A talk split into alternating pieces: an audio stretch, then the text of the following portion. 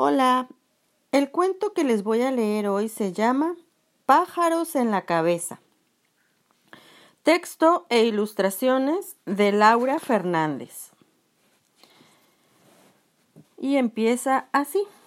Como todos los días, me levanté temprano para ir a la escuela, aunque esta vez, en lugar del molesto ring ring del despertador, oí un pío pío cercano.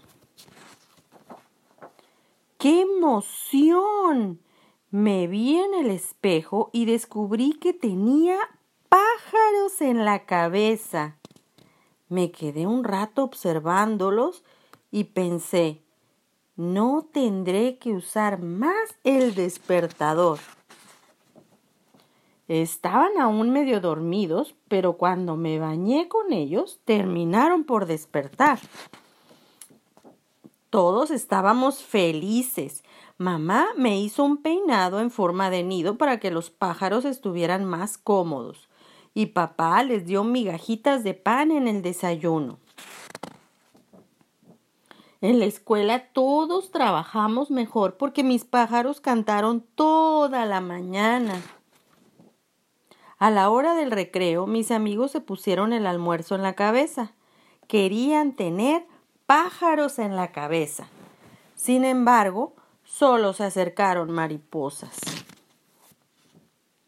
En la tarde me compré un helado gigante con muchas bolas de sabores y mis pájaros solo me dejaron la bola de fresa.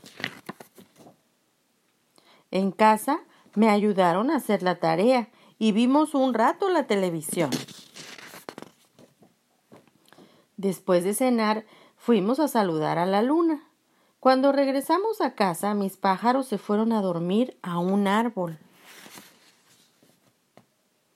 Y aunque me sentí triste, les dejé volar.